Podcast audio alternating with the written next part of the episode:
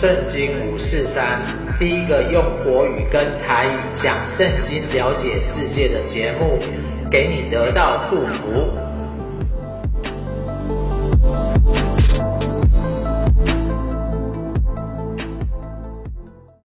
欢迎你来收听圣经五四三。因为最近其实一直都在讲哦，过年嘛，所以都在说哦，什么家庭蒙福啊，事业蒙福。那我们这次呢，哇，这次开拓了，还要讲到开创事业、展店到外地如何蒙祝福。其实中国人常说三分天注定，七分靠靠打拼，不是告告告嘎低哈，是。七分靠打拼，但是有时候呢，你会发现叫天天不应，叫地地不灵啊。所以让本集的圣经五十三告诉你，有年年丰收到底是什么原因？在这个过程当中啊，好的领袖到底他要具备哪一些条件？然后呢，不只是要自己好嘛，更重要的是要跟伙伴啊，跟我们的员工一起来迈向事业的高峰啊。那最后我们会讲到就是。肯德基爷爷哦，哇，他怎么换行十几次之后，这个事业屡受到这个挫折，但是最后却成为一个国际化的速食的店这样子。那我相信呢，今天这一集一定会让你不管在开创事业、展店，甚至你只是到外地工作而已，一定都让你蒙上帝的祝福。那如果你手边有圣经呢？请你打开这个出埃及记的二十三章的十四节，啊，出埃及记的二十三章的十四节，啊，我们呢就是讲到，诶，上帝把以色列人从埃及地领出来之后，你知道两百万个人在旷野里面嘛，搭帐篷，他们以前是受埃及的这个奴役，所以呢，上帝呢，他要开始跟这个以色列民族来立约。那除了跟他们立约之外呢，再过来呢，他也要把他所有的这些啊、有点像是我们现在中国人讲，呃，台湾人讲法律，法律呢这个东西要一五一十的告诉他们，而且在三千五百年间呢、你知道吗？大家都还是不知道怎么做的时候，上帝他却明明白白的告诉他们，而这些条例到现在啊，其实都深深的影响国家的每一个定制律法的这个过程。好，如果你翻到了呢，我来念给你听。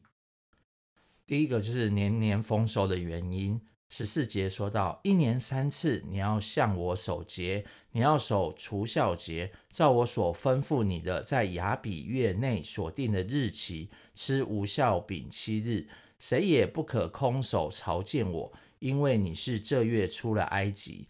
又要守收割节，所收的是你田间所种劳碌得来出熟之物，并要并在年底收藏，要收。要守收藏节，一切的男丁要一年三次朝见主耶和华。其实以色列的三大节期啊，都是跟农产有关的。无效节就是指逾越节，收割节呢就是五旬节，也叫七七节。收藏节呢是祝棚节。那他们都知道哦，上帝是赐下这些丰富物产的，所以雨水啊、收成这些东西啊，其实都跟他们的生活息息相关。中国人就讲说，我们是靠天吃饭的嘛。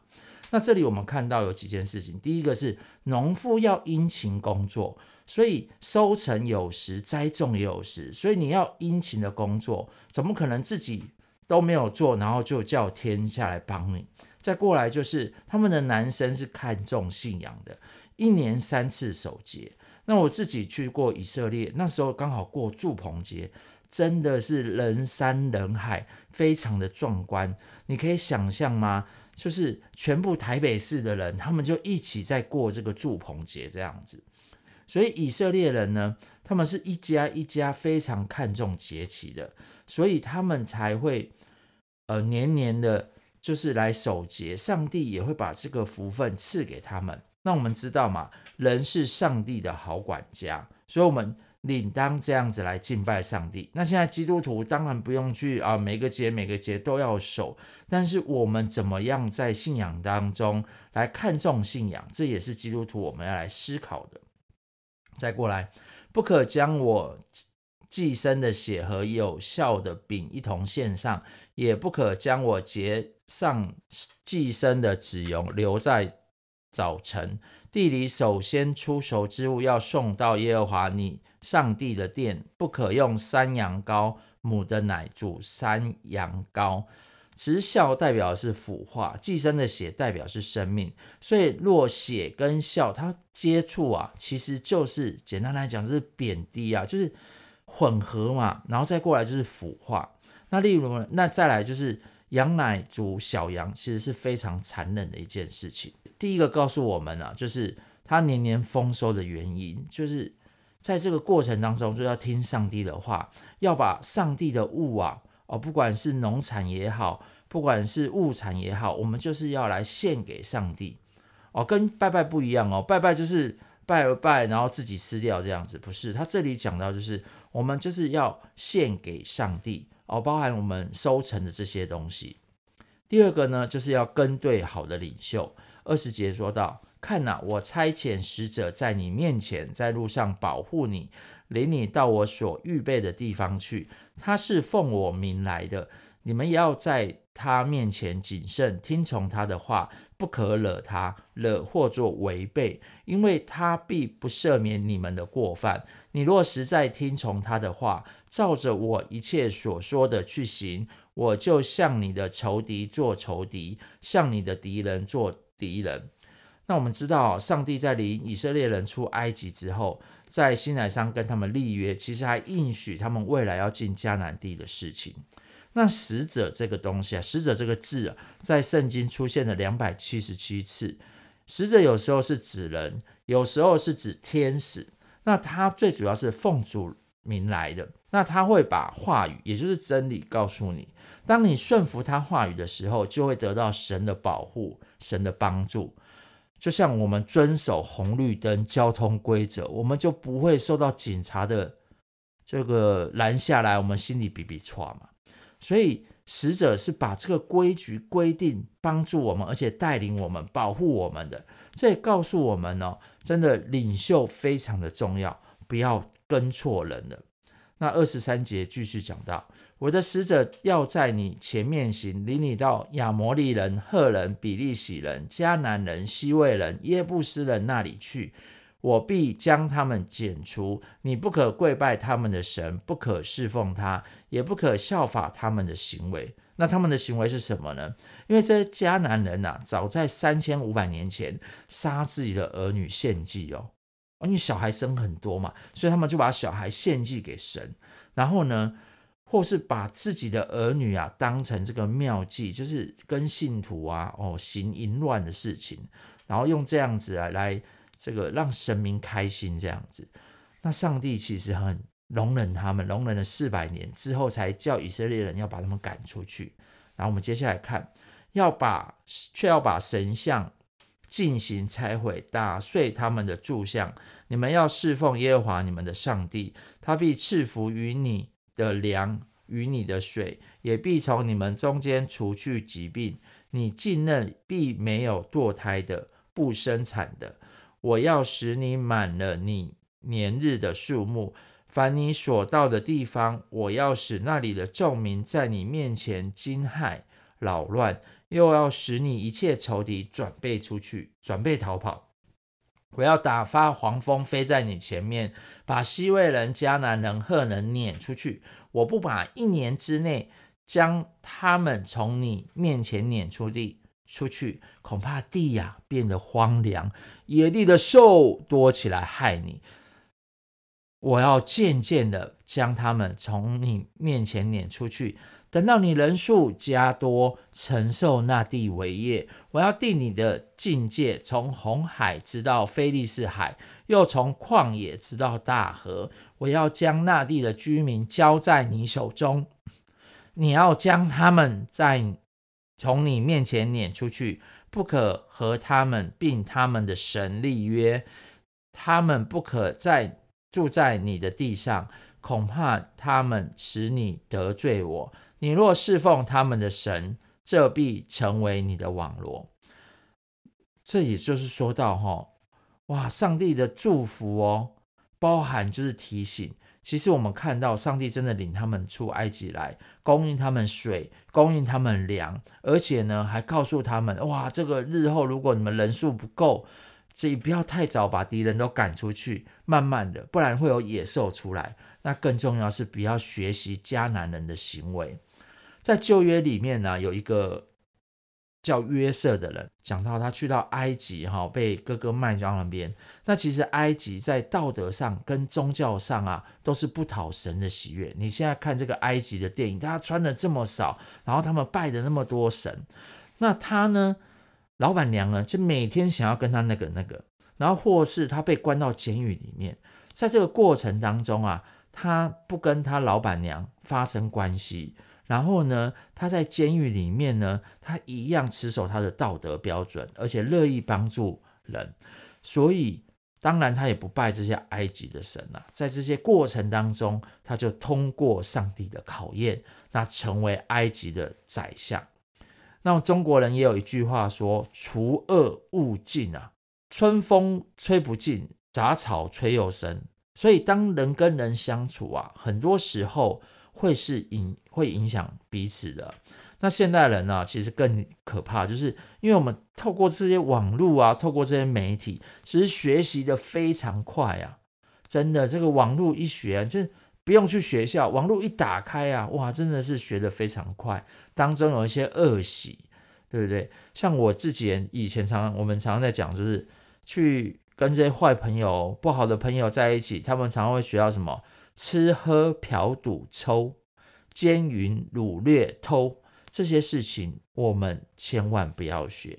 所以在这个过程当中啊，在信仰上面呢、啊，也都是要专一。因为你学的越多，你混的越多啊，其实你的生命就越来越不单纯，越来越不纯洁啊，越来就不像那张卫生纸是一张洁白无瑕的，而是沾了很多污秽。啊，这些不讨神喜悦的事情。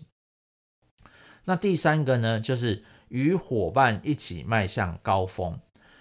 耶和华对摩西说：“你和亚伦、拿达、亚比户，并以色列长老中的七十人都要上到我这里来，远远的下拜。唯独你可以亲近耶和华，他们却不可亲近，百姓也不可和你一同上来。”其实摩西呀、他。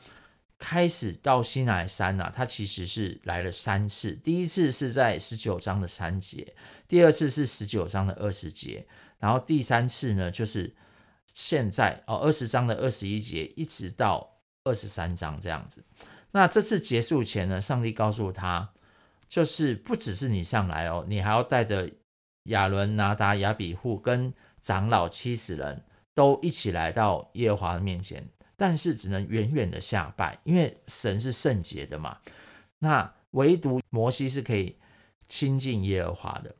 第三节讲到，摩西下山，将耶和华的命令典章都述说给百姓听。众百姓齐声说：“耶和华所吩咐的，我们都必遵行。”摩西将耶和华的命令都写上。清早起来，在山下筑一座坛，按以色列十二支派立十二根柱子，又打发以色列中的少年人去献燔祭，又向耶和华献牛为平安祭。摩西将血一半盛在盆中，一半洒在坛上，又将约书念给百姓听，他们说：“耶和华所吩咐的，我们都必遵行。”摩西将血洒在百姓身上，说：“你看，这是立约的血，是耶和华按这一切话与你们立约的凭据。”这里我们看到，摩西就是照着神的吩咐去行，把上帝对他所说的话，就是说给百姓听，然后包含献祭。我们上一集有讲到献祭的原因是什么？如果您想了解更多，可以来听上一集。那当然也跟百姓立约，然后上帝是老板啊，所以摩西可以说是一个忠心的仆人，使命必达。好，第九节我们来看到摩西、亚伦、拿达、亚比户，并以色列长老中的七十人都上了山，他们看见以色列的上帝，他脚下仿佛有平铺的蓝宝石，如同天色明净。他的手不加害在以色列的尊者身上，他们观看上帝，他们又吃又喝。其实，在以色列的传统观念里面啊，跟神在一起，就如同中国人所说的“伴君如伴虎”。你想想嘛，这个我们跟这个皇帝在一起，弄不好是要杀头的。所以是，而且神是圣洁的，是若新约说到人非圣洁是不能见神的面的。旧约也说到哦，大祭司一年只能见神一次，而且啊，如果罪没有被除尽，是当场会被击杀的。所以这些领袖呢，真的是远远的就看见神，而且呢，上帝也让他们毫无损伤。在这个事情啊，就记载在这个出埃及记二十四章这边。好，第十二节就讲到，耶和华对摩西说：“你上山到我这里来，住在这里，我要将石板，并我所写的律法和诫命赐给你，使你可以教训百姓。”摩西和他的帮手约书亚起来，上了上帝的山。摩西对长老说：“你们在这里等着，等着我们再回来。有亚伦、户珥与你们同在，凡有曾数的，就可以就近他们去。”摩西上山，有云彩把山遮盖。耶和华的荣耀停在西乃山，云彩遮盖山七天六天，第七天他从云中召摩西。耶和华的荣耀在山顶上，在以色列人面前形状如烈火。摩西进入云中上山，在山上四十昼夜。所以，我们这里看到有两组人了，一组人就是长老。哦摩西带着长老跟神在一起吃饭用餐，那再过来一个就是约书亚，约书亚也成为日后承继承摩西的这个领袖了。其实哦，我呃这个礼拜一啊才跟呃一个牧师吃饭，我就看到啊他旁边有一些这个全职的啊弟兄姐妹，然后愿意跟在他旁边一起煮饭。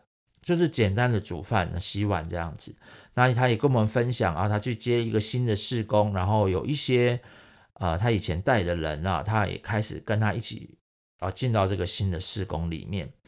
然后他连邻居哦，哇，邻居也是这个教会的人哦，他也上来发水果，也发给我们红包。我们就看到，其实领袖是需要有人跟的，而且领袖也要花时间在这些人身上啊。我台湾人，呃，这个中国人常讲嘛，以德服人嘛。上帝跟这些吃饭，然后呢，他也叫摩西来，摩西也带了一个约书亚，他的帮手来。所以在这个过程里面，神的目的都希望跟我们同在一起，让我们可以认识他，遵守他的道。所以耶稣呢，对不对？也在新约的时候带着门徒这个三年半，在这个过程当中啊。我们越认识神，就可以越好的治理我们的人生，也赐福保护着我们这样子。那讲到一个真实的故事哦，肯德基爷爷，我相信啊，大家都一定吃过肯德基。其实他小时候啊，六岁的时候，爸爸就过世了，那妈妈就要扛起一家的责任哦，啊，做裁缝贴补家用，他自己呢就是要老大嘛，所以他要照顾弟弟妹妹这样子。大部分的家务他也都要做。他母亲呢是一个非常敬虔的基督徒。小时候呢，肯德基爷爷就会跟着妈妈风雨无阻的到教堂啊去聚会守主日学。那他那时候呢宣导啊，不要在主日饮酒喝酒，然后呢也不可以抽烟，不要赌博，连吹口哨这都是不合宜的这样子。那肯德基爷爷啊，后来就去铁路行业的时候，学了一些恶习啊，就开始耳濡目染的学。那后来呢，他自己啊，常常就因为鲁莽啊、打架啊，哦，或是不耐烦啊、自以为是，所以他的事业啊，就这样子，甚至还弄了十几次都不会成功。后来也都离了婚。后来就是因为有机会，他可以开那个公路餐厅。哦，因为美国很流行啊，就是这个公路，那时候还没有高速公路，就是平地的这样子，像省道这样子。那时候呢，他开餐厅就慢慢的有起色，慢慢有起色。四四十多岁的时候，但六十六岁呢，他却因为这个公路啊，啊，结果要修路，他被迫要卖掉餐厅，而且领这个社会救济金生活。那时候他就把这个他的炸鸡的这个偏方啊，这些材料，他就走遍全国，开始推销他的炸鸡。然后等于说，这个你的餐馆跟我签约，然后如果卖出一块炸鸡，就支付五分钱给他这样子。那当然不可能一开始就成功嘛，但是他被拒绝了一千零九次之后，直到第一千零一十次才成功。那因为这样子，他成功之后呢，他也在七十岁左右啊，肯德基就成为一个国际化的速食店之一，他自己也成为一个品牌的代言人。那他在这个那时候，他怎么样才可以经历到这个成功？他是后来他就知道，他常常去教会嘛，他虽然常常参加教会的活动，然后呢，呃，跟弟兄姐妹相处，然后缴十一奉献。但是他一直觉得这些事情都没有办法让他觉得他可以进到天堂里面，心里面还是会有一个空虚跟不安感。因为最重要，他了解他自己啊，生命当中啊，这个脾气呀、啊，这个常常骂人，常常没办法控制自己会动怒。因为他从小进入这个铁路行业的时候就养成这些习惯，所以他一直想要去改，就是改不掉，真的都没办法。那他后来读到就是罪的工价乃是死，唯有神的恩典在我们主耶稣基督里乃是永生。所以他就看见呢，上帝的圣洁跟他这个有罪的人的当中啊，其实是有一个巨大的这个鸿沟的。那要围补弥补这个鸿沟的唯一的办法，就是上帝为人类的罪所做的救赎。什么救赎？就是相信耶稣在十字架上所成就的事，他相信耶稣的死可以为他生命中所犯的每一个过错、所说的每一个这个暴力的话、所打的架，哦，真的是做了这个挽回祭，献上了这个祭物。所以他知道他在上帝的面前做了这个认罪的祷告，把他过去的每一个罪、每一个罪都来认罪祷告。那个时候才知道自己重生了，内心才有无比的平安。所以弟兄姐妹，今天的故事说到现在，我相信啊，哦，你听，你绝对不是偶然听到这一集，哦，绝对是有上帝的带领，甚至在你的过去当中啊，是不是有拜过很多啊，真的是非常多的神。但是因为你不认识耶和华，所以在这个过程当中，你的生命是不是也这样子？真的每次叫天天不应，叫地地不灵。你拜了那么多的神，可是不晓得哪一个神帮助你。你愿意来相信上帝，来试试看，上帝今天会伸出他的手来帮助你。又或者说，你过去也跟着一些领袖，跟跟着这些人。在他们生命当中有一些恶习哦，不管是抽烟、喝酒，甚至是骂脏话，甚至只是呃打小报告，没有认真的上班、偷懒，哇，这些恶习就是不知不觉的透过环境进到你的生命当中。那你也愿意哦，像这个肯德基爷爷，他说：“我知道这些恶习，我想要改。”但是我真的只有到认识耶稣基督之后，我才能改掉这些恶习。又或者说，你的工作，你真的想要，现在你真的是要往外扩出去了，不管是要开店也好，哦，不管是要啊，真的是在外地工作也好，你真的没有办法，真的真的没有办法，这些神不知道谁才是真的。你也可以来信靠这位上帝，不管你要去美国也好，去德国也好，我相信上帝一定会在帮助你。我有一个听众朋友，他每次每次都从德国听到我的广播。我相信台湾的神不能跟你到美国去，台湾的神不能跟你到德国去，唯独这位上帝，只要愿意，你愿意来到他的面前，你愿意来向他祷告。他就会祝福在你的生命里面，所以我相信，在对面的听众朋友，你一定有遇到这些情况。我也相信，在新的一年，上帝要把这些祝福临到你的生命当中。所以，我们一起来领受从天上而来的祝福。亲爱的天父上帝，我感谢你，谢谢你让耶稣基督成为挽回祭，挽回我们生命当中那个过去曾经做错的，过去曾经对不起人的，曾经啊没有真的是保守自己的圣洁哦，让自己沾满了这些污秽，让自己沾满了这些肮脏，让自己生命沾染了这些恶习哦，甚至哦真的是。遇到什么就去拜什么，因为我们不认识真神，我们不了解上帝，你是圣洁的神。主啊，求你真的也帮助我们，让我们真的可以像摩西一样，哇，越来越圣洁。他也可以带领着很多人，带领他的员工一起走在上帝的祝福里面，也像这个肯德基爷爷一样，让他的生命当中啊是可以真的经历上帝，你是赐福他，而且他可以使他的生命。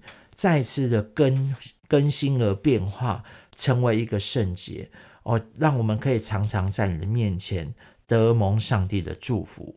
主啊，我们把今天听到这个故事的听众朋友都交在你的手中，愿你祝福他们，在他们所行的每一条道路上面引导他们，让他们的生命当中更认识你，而且。